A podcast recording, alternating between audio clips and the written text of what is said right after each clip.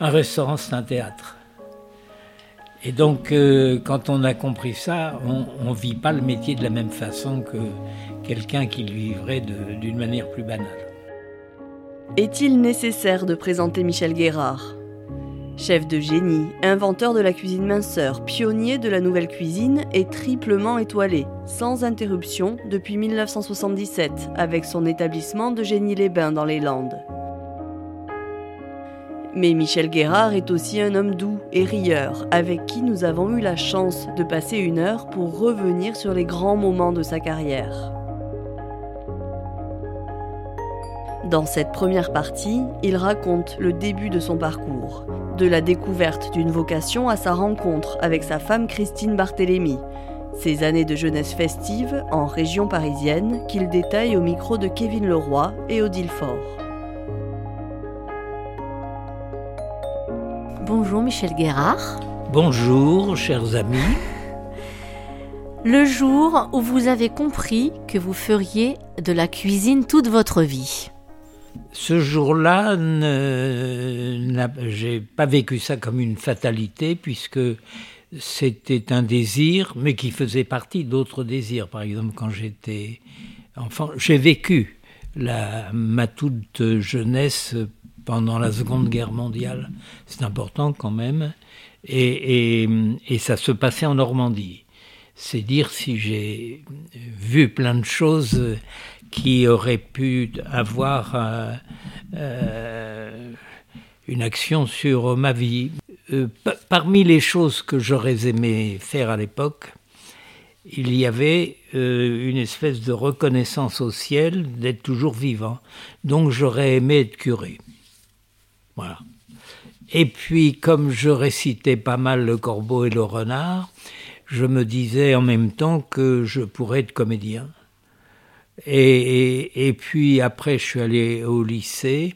J'étais pas mauvais en sciences naturelles. Et là, je me suis dit, pourquoi pas médecin? Et puis rien ne s'est passé. Et je suis revenu à l'idée première, grâce à ma grand-mère, grâce à ma mère, qui était de fine cuisinière euh, que dans le fond, euh, pourquoi pas ce métier-là. Est-ce qu'il y a un moment précis où vous vous êtes dit, euh, ça, sera la cuisine? Oui, dès que je suis rentré en apprentissage et que j'ai trouvé que ça m'allait bien. Voilà, il me restait à imaginer comment faire pour que cet apprentissage se passe bien et que je retienne le maximum de choses. Ce qui était difficile à l'époque, je me redis, parce que c'était la guerre, euh, la fin de la guerre, et que, eh ben, et que c'était encore l'époque des restrictions, et que on ne trouvait pas du caviar, du foie gras et, et des radis comme on voulait le jour justement où vous entrez en apprentissage chez Kléber Alix, un pâtissier traiteur de Mantes-la-Jolie.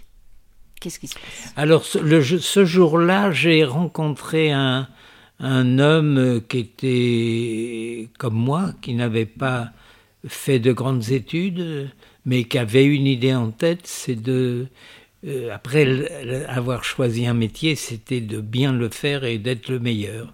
Cet homme-là, était un l'exemple type de du maître d'apprentissage de cette époque, c'est-à-dire euh, façon 19e siècle, dur, très dur, dur comme du silex, mais on s'y fait.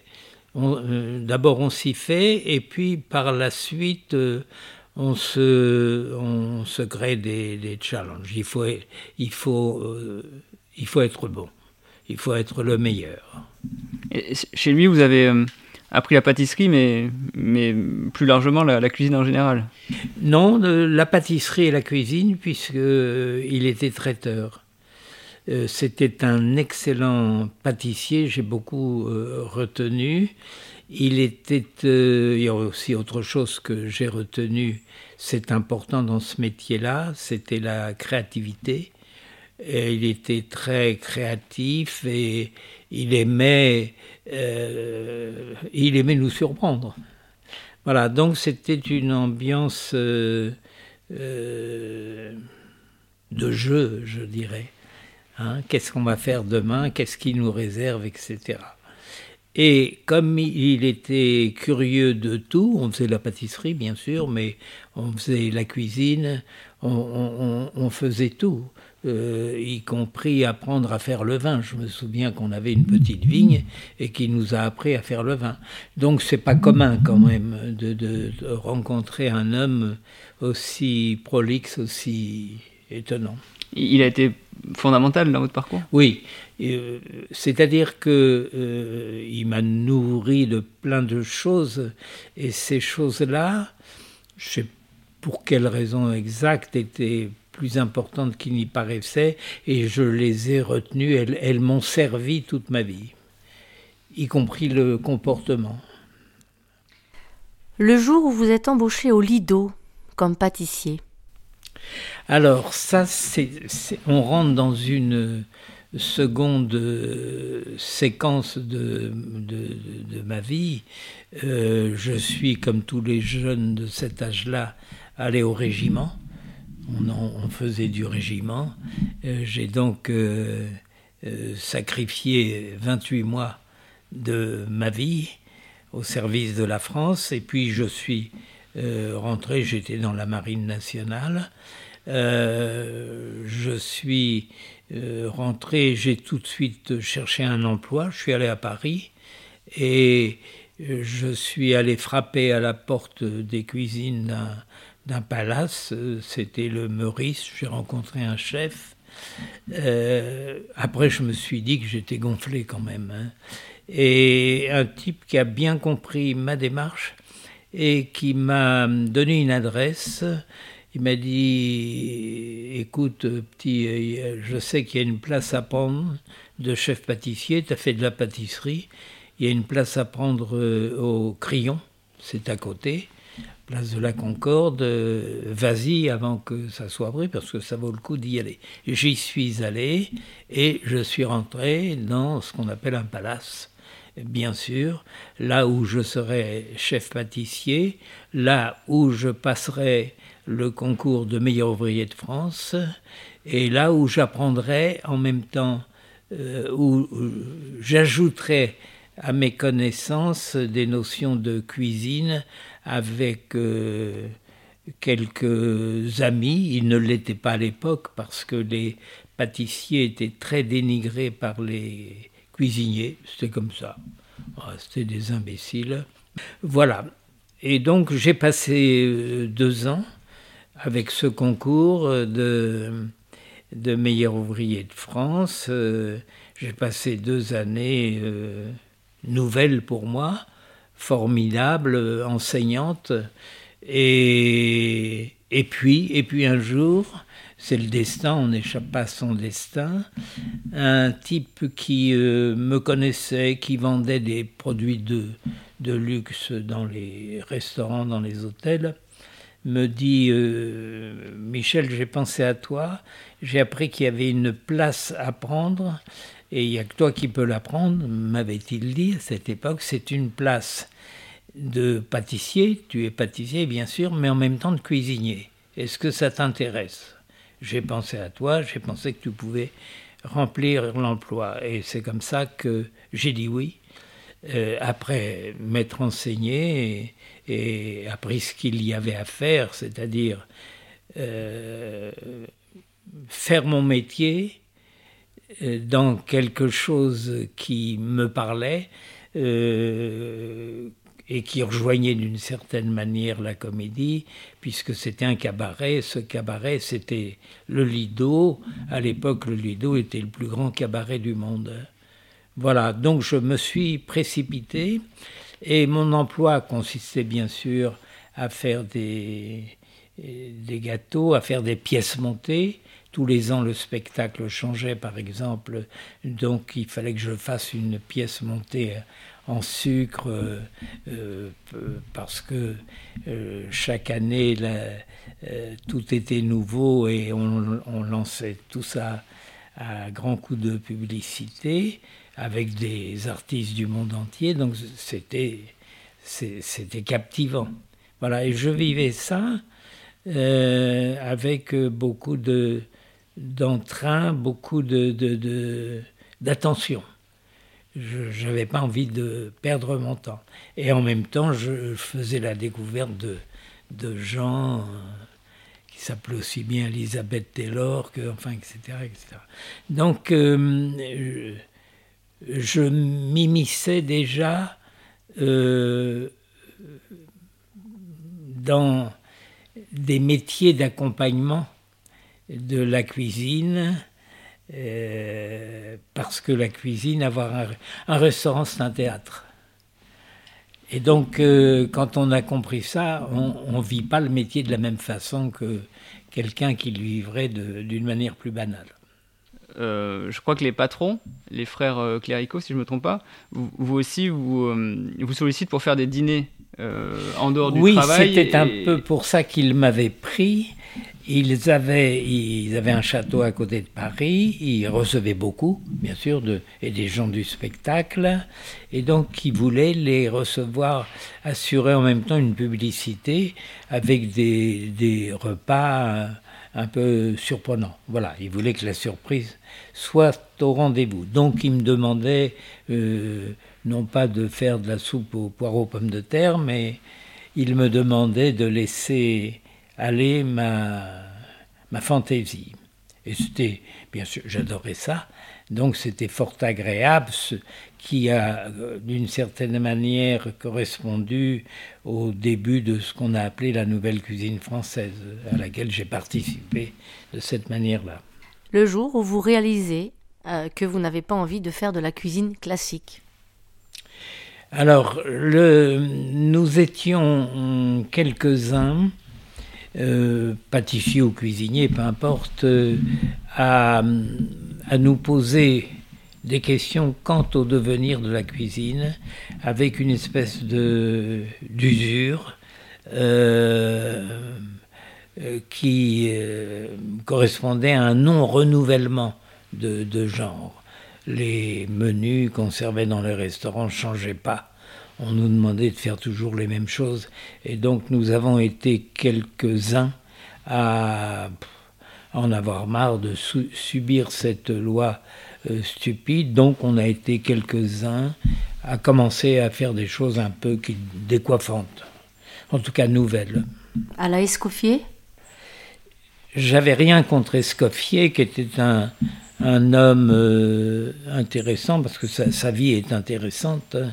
Il était un grand cuisinier classique. Il avait le sens de l'organisation, c'est lui qui a mis en place les brigades, mais il voulait lui aussi vivre autre chose. C'est comme ça qu'il s'est associé à Charles Ritz et qu'ils ont monté ensemble Ritz euh, à Paris. Et, et, on écoutait de temps en temps, enfin à l'époque, pas la mienne parce que il était déjà décédé, mais il avait toujours des choses à dire intéressantes qui annonçaient déjà le, la nouvelle cuisine française. Est-ce qu'à un moment vous avez eu un déclic quand même où vous vous êtes dit euh, je vais vraiment pas suivre cette, cette voie-là bah, Tout simplement parce que lorsque j'ai commencé à m'amuser à faire des plats qu'on n'avait pas l'habitude de voir et que ça marchait, ah tiens, je me suis dit que c'était peut-être la route à prendre, et je n'étais pas le seul. On était plusieurs, par exemple. Alors que j'étais encore au Lido, j'ai eu la visite d'un des hommes euh, les plus illustres du moment, qui était Paul Bocuse, et qui voulait comprendre pourquoi un pâtissier avait envie de faire de la cuisine et différemment comment les, les, choses se sont mises en place, dans la bonne humeur, dans le dans, dans l'échange. Enfin, c'était fort agréable, bien sûr. Le jour où, en 1965, vous achetez votre premier restaurant aux enchères sans avoir vu les lieux, euh, ça s'est passé comment? Comme je viens de vous le dire, je vivais cette vie euh, euh, avec gourmandise. J'étais heureux comme tout de ce que je faisais et le fait de, vivre dans un grand cabaret où j'étais entouré de Bluebell Girls, de, enfin c'était de voilà, je rencontrais Frank Sinatra, c'est tout ça relevait d'un rêve et m'avait amené à vivre une vie qui n'était pas celle d'un cuisinier ordinaire, ça va de soi.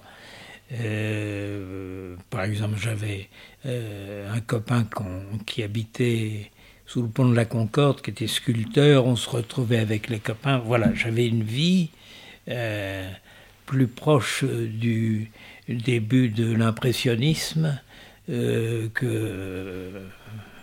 Une vie d'artiste. Voilà, exactement.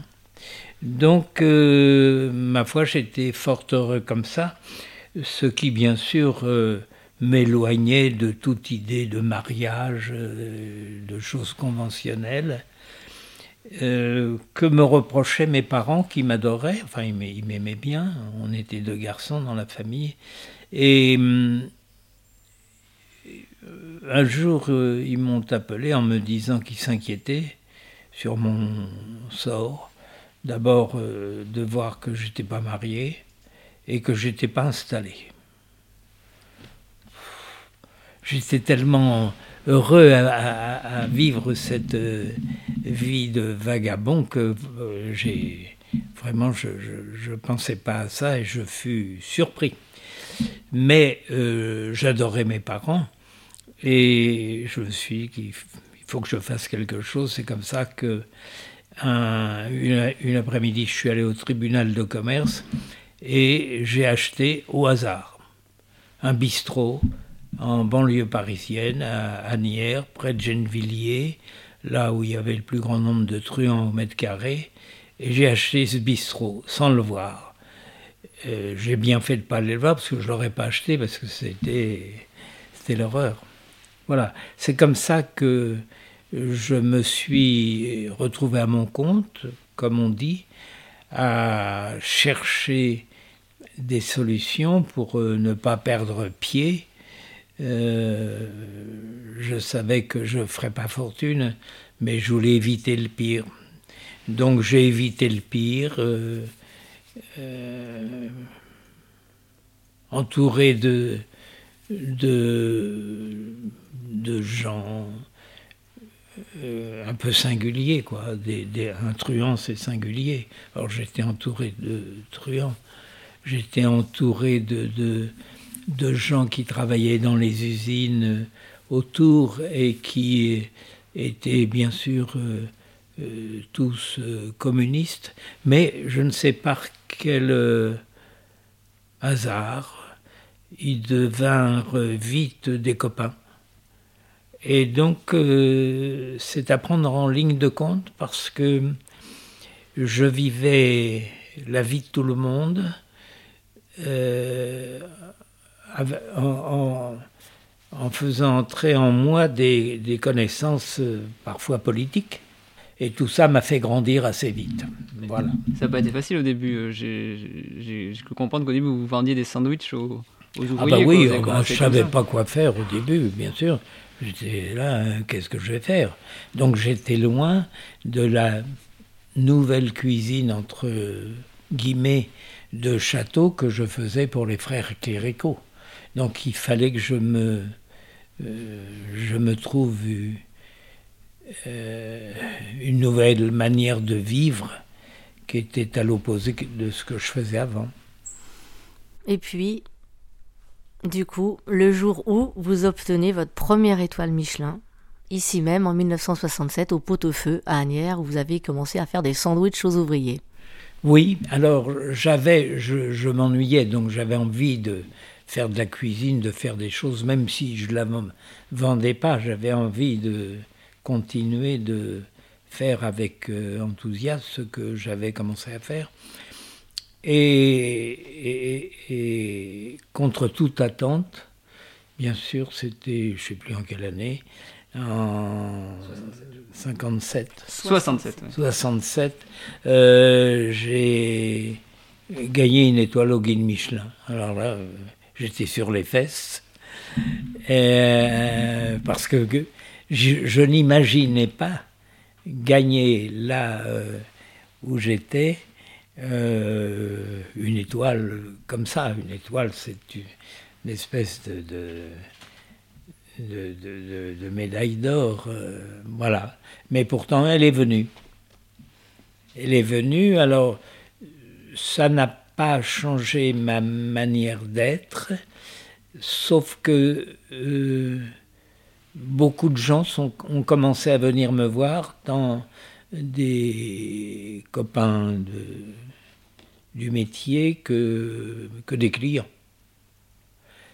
Et hum, le fait d'être situé dans un endroit impossible à trouver euh, a incité les Parisiens à la mode à venir me découvrir. Voilà. Et c'est comme ça donc que j'ai commencé à recevoir une clientèle qui, qui n'avait rien à voir avec l'endroit, mais qui pourtant est venue et a fait l'endroit. Le jour où vous voyez Alain Delon et Bob Kennedy danser dans votre restaurant, le pot-au-feu.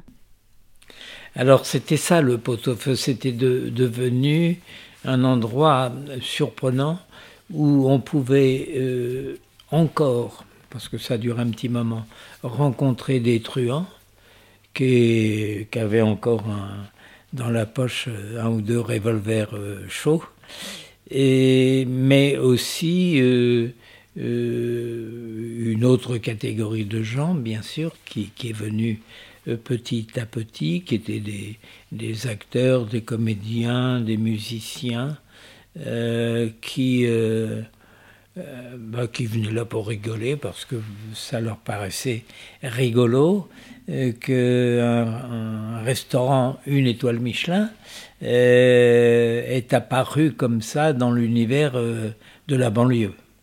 Voilà. Donc c'est une catégorie de gens qui, euh, sont curieux de tout, ce dont je viens de parler, mais il y avait aussi d'autres gens, des, la noblesse anglaise euh, ou des gens comme ça qui, venaient pour les mêmes raisons. Et je, le je les faisais passer par les water. Enfin, c'était un truc. Euh, mais c'était sympa, c'était. On sentait que ça allait être drôle et que quand on venait y manger, qu'on ne mangerait pas comme ailleurs. Voilà. Le jour où vous créez justement votre salade gourmande, où vous osez associer vinaigre et foie gras. Alors, c'était ça la nouvelle cuisine, euh, changer les choses, mais comment les changer? Euh, Partir d'habitudes de, alimentaires qui pouvaient être euh, pas bonnes, et tenter de surprendre. Et si c'était bon, c'était gagné, bien évidemment. J'avais deux, trois copains à l'époque qui, qui faisaient comme moi, on se voyait, on échangeait, et on avait envie de refaire le monde, le monde culinaire, ce qui est arrivé petit à petit et a frappé fort quand euh, deux journalistes se sont emparés de la chose qui était Ego et Millot. Euh, on était étonné, étant du métier, de voir de la manière dont il parlait de, ce métier. Et euh, on a fait leur connaissance petit à petit, euh, mais il correspondait bien à l'époque et on sentait qu'il pourrait être ceux qui sauraient dire au monde entier qu'il existait maintenant une nouvelle cuisine française. Les vrais ambassadeurs. Voilà. ça paraît une, une évidence maintenant, mais à l'époque, quand vous créez cette salade, par exemple, on, vous traite un peu de rigolo. Alors, le, le, pas les journalistes, mais les cuisiniers, qui étaient restés à, une ancienne cuisine, on, va dire, qui pouvaient aller jusqu'à manifester une certaine jalousie et donc euh, parler de ce que nous faisions à quelques-uns d'une manière un peu désagréable. Voilà, mais on s'y faisait, on avait décidé de tenir le coup. Et, l'arrivée de, de Gomillot euh, a bien arrangé les choses. Euh, le jour où, dans le sillage de Bocuse, vous devenez l'une des figures majeures de la nouvelle cuisine. Paul Bocuse, euh, qui était un grand cuisinier, celui dont le jeune grand cuisinier dont on commençait à parler, euh, juste au, sortir des émissions de Raymond Oliver, qui était, qui était de Langon. Le moment était venu, a-t-il semblé, à Paul Bocuse de d'être le chef de file de ces jeunes cuisiniers euh, et on avait envie de le laisser faire pour plein de raisons, dont une qui était de reprendre un petit peu les rênes d'un métier qu'on avait perdu parce qu'on était coincé près du seau de charbon et on nous demandait de ne pas en sortir. Voilà, Paul avait le avait l'entrechat pour euh, amener la chose sur le marché, parler avec humour de tout ça. Donc ça a commencé à intéresser de plus en plus la presse aussi. Voilà, donc un, événement était en train, grâce à Paul Bocuse, de se euh, préparer. Il y a une vraie bande qui se crée là, à ce moment-là Il y a une bande qui se crée et, et qui euh, est nourrie de, de, de, de, gentillesse, de partage. Ça, c'est quelque chose de très fort qui a été à l'origine du renouveau de la nouvelle euh, cuisine et qui a fait que on est devenu euh, les, les, les, choses ont changé de place. Il y a eu une émulation entre vous? Ah oui, bien sûr. On adorait, on, on travaillait beaucoup, mais on adorait blaguer. Donc on était toujours en période de, de, blagues. Et c'était important quand même. Euh, important parce que on ne voyait plus la cuisine comme on la voyait avant, quand on était reclus près du seau de charbon, mais comme des euh, jeunes gens dont on parlait. Euh, et, donc qui prenaient conscience que leur métier allait être considéré à plus d'un titre, mais pour ce qui nous concernait, on n'était pas mauvais, donc on se disait qu'on avait un avenir, et cet avenir s'est construit petit à petit. Alors pour, pour les plus jeunes ou les non spécialistes, comment vous définiriez en fait ce qu'était ce qu'était la nouvelle cuisine? Bah, La nouvelle cuisine était une cuisine qui interpellait, parce qu'elle rompait avec la cuisine à laquelle on, nous avait habitués. On avait habitué aussi l'hôte, le, client, euh, à manger un peu différemment. Donc euh, on entrait dans un univers plus de compositeur, plus artistique, plus... Voilà. Et, surtout, euh, on n'était pas de, de vulgaire cuistot euh, à qui on demandait d'éplucher des pommes de terre. Le jour où vous rencontrez Christine Barthélemy, votre future épouse Alors ça c'est un grand événement de ma vie parce que je vous l'ai dit tout à l'heure, euh, mes parents souhaitaient que je m'installe et que je me marie. Mais franchement, j'avais pas du tout envie de me marier. Les choses, et je vivais bien sans me marier, euh, euh, mais les choses sont arrivées euh, fortuitement. C'est mon ami Trois Gros qui me téléphone un jour et me dit Michel, je suis embêté. J'avais promis à une copine qui habite dans le sud de la France, mais je ne sais pas bien où, de prendre son cuisinier en stage. J'ai oublié, est-ce que tu peux me dépanner? Comme ça que j'ai pris un jeune cuisinier d'ici, qui était d'ailleurs euh, assez doué. Et un jour, j'ai reçu un appel téléphonique. J'étais toujours au pot-au-feu. La nouvelle cuisine était passée par là. j'avais eu, je crois, deux étoiles Michelin. Et donc ma vie avait explosé, était complètement euh, changée. Donc j'avais rencontré, j'avais fait la connaissance de plein de gens nouveaux euh, grâce au pot-au-feu du monde artistique qui venait, euh, qui venait là-bas pour passer un bon moment. Et donc je reçois un appel téléphonique d'une jeune femme qui me dit qui m'explique qui elle est, qu'elle était de passage à Paris, et par conséquent, elle aurait bien aimé me saluer, me connaître. Et voilà, et je lui ai donné rendez-vous dans un cabaret russe, car à l'époque j'avais le pot-au-feu, mais je commençais à travailler euh, pour des gens comme Régine, par exemple. Et on avait beaucoup sympathisé avec Régine qui était une euh, enfant du peuple, intelligente. Euh, elle avait beaucoup de dons.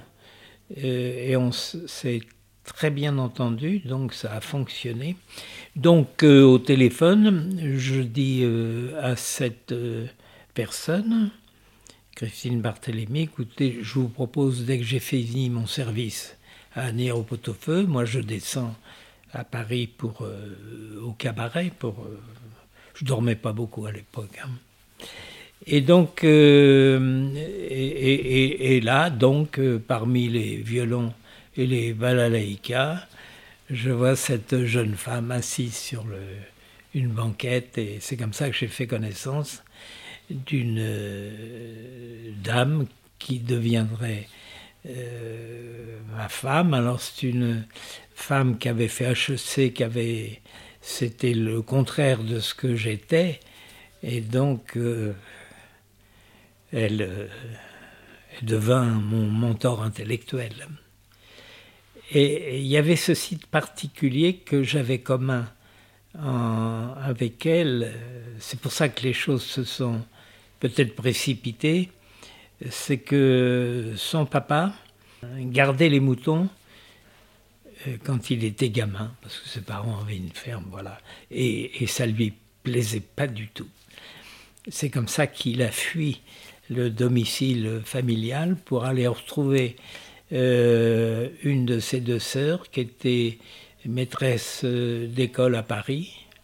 Et c'est comme ça que sa vie a commencé, une autre vie. C'est-à-dire qu'il était plein de rêves, ce jeune homme, plein d'idées. C'était un autodidacte pur et dur, on va dire, et qui a fait de sa vie euh, un destin un peu ordinaire. C'est comme ça qu'il s'est lancé dans le thermalisme, par exemple, par hasard, euh, qu'il a acheté, il s'est trouvé un jour euh, propriétaire d'une station thermale dans les Pyrénées, enfin près de, de Perpignan. Euh, qu'il a vu ce qu'était une eau thermale, il y avait des trucs dedans, il s'est dit tiens, qu'est-ce que je pourrais en faire? Et il a fondé une, euh, une entreprise de produits de beauté. Donc vous voyez, il, gambergeait bien. Et qu'il a appelé Biotherme, donc euh, voilà, qu'on a revendu après à L'Oréal. Mais enfin, c'était un homme peu ordinaire.